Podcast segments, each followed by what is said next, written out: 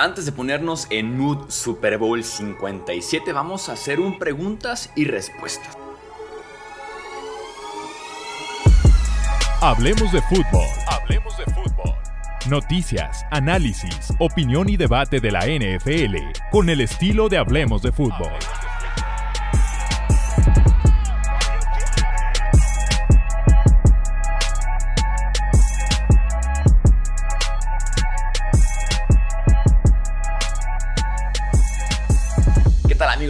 Bienvenidos a una edición más del podcast de Hablemos de Fútbol. Yo soy Jesús Sánchez. Así es, un preguntas y respuestas con la comunidad de Hablemos de Fútbol antes de ponernos en modo Super Bowl 57 con la previa, con enfrentamientos, ventajas, desventajas y demás, vamos a contestar algunas preguntas que tenga la comunidad de Hablemos de Fútbol. Esta dinámica la hicimos en el Instagram de Hablemos de Fútbol, que es arroba Hablemos de Fútbol. Normalmente yo diría que una vez al mes por lo menos tenemos este tipo de preguntas y respuestas eh, en Instagram directamente. Esta vez dije, ¿por qué no hacerlo en formato de podcast para que tal vez llegue a más personas que no ubican el Instagram, que no ubican ese tipo de preguntas y respuestas? Así que vamos de una vez con las principales. Tenemos ya un montón.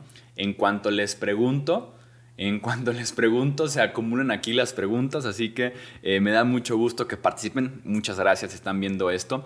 A ver, vámonos por acá. ¿Qué dicen? ¿Qué dicen? ¿A qué crees que se debió la baja de productividad de Zeke Elliott? ¿Volverá alguna vez? Es una gran pregunta. Yo diría que perdió explosividad. Diría que son dos factores. Uno, explosividad, la perdió por completo. No sé si cuestión de acarreos entre Ohio State y sus primeras temporadas en la NFL. Eh, ese mismo desgaste, algún tipo de lesión, el peso que sí, sin duda alguna, subió de peso sí, y eso hace un corredor con más poder tal vez, pero con menos explosividad, con menos aceleración, con menos velocidad tope. Entonces, creo que en ese sentido afectó bastante que sí subiera de peso y eso que perdiera en ese sentido. Y la otra que, el otro factor que diría que impacta el hecho de que Zeke no esté jugando tan bien como sí lo hizo en sus primeras campañas con los Cowboys es la inofensiva. Eh, la inofensiva de Dallas ha ido poco a poco perdiendo muy buenos jugadores, jugadores All Pro, jugadores hasta Hall of Famers probablemente. Han acumulado lesiones, eh, inconsistencia y demás. Entonces creo que también afectó mucho el nivel de la eh, línea ofensiva. Dicen por acá. ¿Qué opinas sobre la situación de Tua? Me preguntan también en otro cuadrito que qué haría yo con si fuera Miami. Dicen Miami necesita otro quarterback y si sí agarrarías a uno del draft o un agente libre. Es complicado. Es complicado. Eso sí, Miami les puedo decir que está 100% comprometido con Tua Tongo Bailoa. ¿eh? Ellos van a muerte el siguiente año con Tua. Eh, ya está liberado, ya fue dado de alta el protocolo de conmociones de la NFL, o sea, ya tiene la luz verde para poder entrenar, para poder estar eh, a punto para el off-season, que inicia por ahí de mayo los entrenamientos de los Dolphins. Yo confiaría la próxima campaña en Tua, pero buscaría un muy buen suplente. Digo, es complicado conseguir coreback titular en la NFL, ni se diga suplente, buscaría un muy buen suplente para estar listo en caso de que por ahí una conmoción más. Y si tomamos en cuenta que la segunda conmoción le costó dos semanas del protocolo de conmociones y esta tercera conmoción le costó un mes, una semana, podríamos decir que la siguiente conmoción, es el resto de la campaña, entonces me buscaría un muy buen suplente, ya sea en la segunda ronda del draft o alguien de alto perfil en la agencia libre. El tema es que un muy buen suplente en la agencia libre que es un Andy Dalton, un James Winston, que digo, ¿a dónde vas a llegar con ellos, verdad? Entonces, confiaría, pero sí tendría listo ya un plan B eh, para poder hacer algo en el caso de que Tua sufriera otra eh, conmoción cerebral. Ojalá que no. Ojalá que, eh, ojalá que no, porque digo, al final de cuentas se disfrutó mucho verlo sano la temporada anterior. Si los Giants pudieran quedarse solo con uno, ¿deberían quedarse con Daniel Jones o con Saquon Barkley? Es una gran pregunta. Yo me quedaría con Daniel Jones. Eh, yo ya saben que yo no estoy a favor de pagar a los running backs, ni de tomar running back en primera ronda del draft, ni mucho menos en un top 10 y demás. Yo estoy totalmente en contra. Creo que la posición de running back es de alguna forma desechable, que puedes estar cada 3, 4 años tomando en el draft a partir del tercer día del draft, de la cuarta ronda en adelante, dos, tres running backs por clase del draft y estar ahí nutriendo la, nutriendo la posición de running back en lugar de invertir fuerte en uno de primera o en uno en un contrato muy fuerte en la agencia libre o reteniendo un jugador. Entonces yo me iría mil veces por el quarterback, así estemos hablando de Saquon Barkley contra Daniel Jones. Que estamos hablando de un running back top 5 en contra de un quarterback top 20 tal vez de la NFL, top 15. Eh, yo me quedaría con el quarterback, es mucho más valioso, mucho más difícil de encontrar. Y lo he dicho ya antes, yo a Jones le pagaría un contrato corto, dos, tres temporadas y en un rango no me subiría más allá de los 25, 27 millones por temporada, que creo que es el precio de un Daniel Jones en el mercado. Hablando de corebacks y hablando de mercado, me dicen cuánto le pagarías a Lamar Jackson. Yo estaría dispuesto a superar la barrera de los 40, 43, 45 millones de dólares para Lamar Jackson. Me parece un coreback franquicia, me parece un coreback top 10 de la NFL cuando está sano eh, y yo sí le pagaría, estaría muy cómodo pagándole. Me pregunto también qué haría o qué crees que pase con Lamar Jackson este off-season. Yo veo complicado que lleguen a un acuerdo antes de que inicie la agencia libre. Creo yo que la ruta para los Ravens solucionar entre comillas el tema de Lamar Jackson es la etiqueta de jugador franquicia.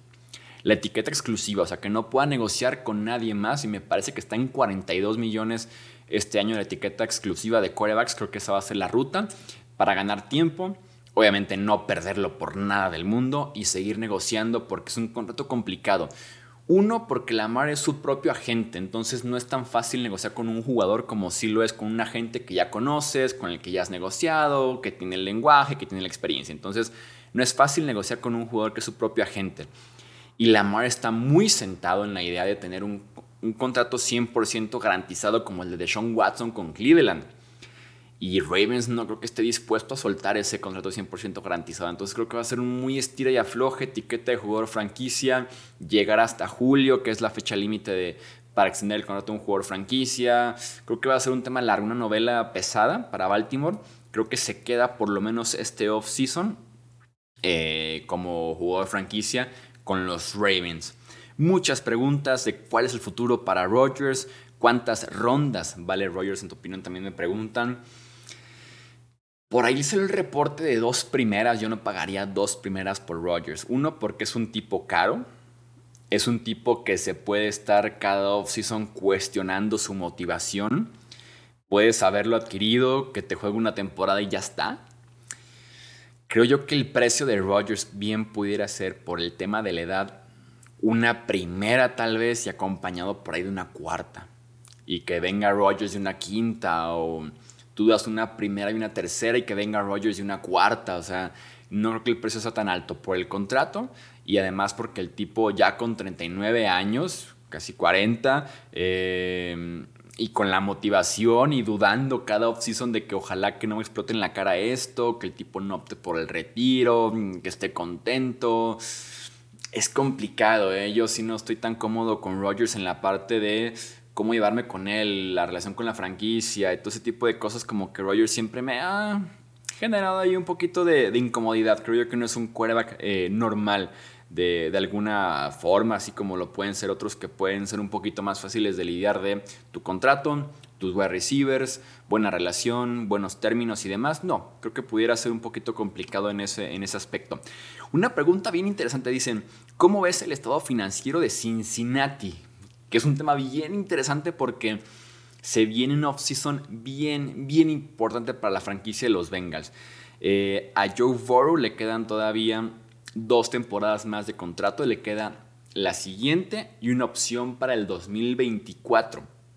Aún así, si Cincinnati es inteligente, debería empezar a negociar ya con Joe Burrow y extender ese contrato ya. Es interesante porque Burrow también se podría poner en el plan de 100% garantizado, como el de Deshaun Watson, ¿no? hasta en la misma división. Y el tipo se lo merece sin duda alguna. Aquí el tema es que cuando un equipo garantiza un contrato o una parte del contrato, suponiendo un contrato de 100 millones de dólares, ¿no?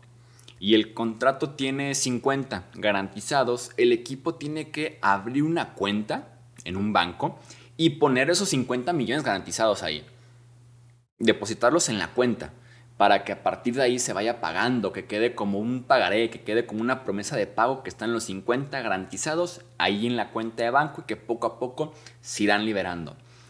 Si la franquicia de los Bengals le da a Joe Burrow, suponiendo un contrato de 4 años, 200 millones de dólares, 100% garantizado, tienen que depositar una cuenta un cheque, una transferencia de 200 millones de dólares.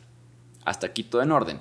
El tema aquí es que la franquicia de los Bengals, el dueño Mike Brown, no es un dueño tan rico.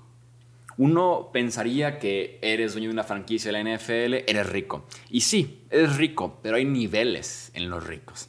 La basura se separa, hay niveles, en toda la vida hay niveles. Y en dueños de la NFL, la riqueza, hay niveles. Por ejemplo, el dueño de los Broncos, el nuevo dueño que viene con dinero de Walmart, es de los ultra recontra ricos. Eh, Paul Allen, que en paz descanse, la familia Allen de los Seahawks es ultra recontra rico porque es Microsoft. Los Rams con Stan Kroenke también, dinero de Walmart, ultra recontra ricos. Jerry Jones ni se diga con su gasera y su equipo. Eh, los Kraft, ¿no? También con Nueva Inglaterra. Entonces hay niveles. Y la franquicia de los Bengals y Mike Brown, su dueño, no es de los tan ricos. Entonces se está como poniendo en duda que Mike Brown realmente tenga 200 millones o 250 millones o lo que sea que le garantiza Burrow y ponerlos en una cuenta de banco y decir ahí están garantizados y no los necesito. O sea, los voy a poner ahí y es no tocarlos. Entonces se está como poniendo mucho en duda esa parte de la franquicia de los Bengals, aunque recientemente salió un reporte que decía el negocio en Cincinnati va bien.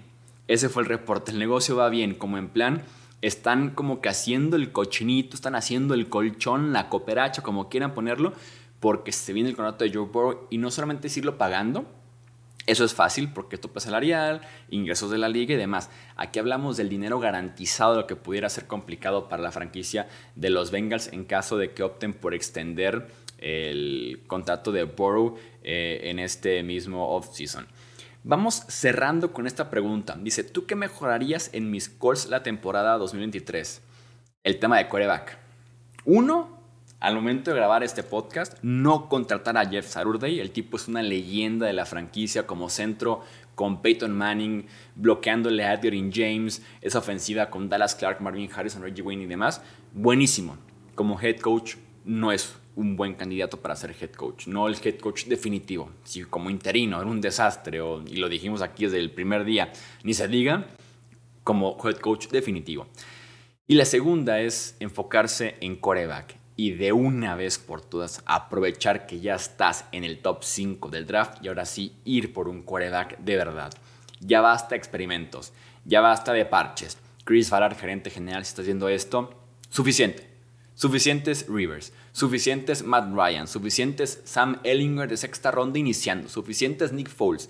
Vamos por un coreback de verdad. Si eres Colts, ya estás en el top 5 del draft, es mucho más barato subir al 1. Si quieres saltarte a los Texans en el orden del draft para ir por Bryce Young o Will Levis o CJ Stroud, el que te convenza, pero ven de una vez por todas ya por un coreback llegó ese momento y creo yo que este es el off-season perfecto para que ahora sí hagan ese movimiento en Indianapolis.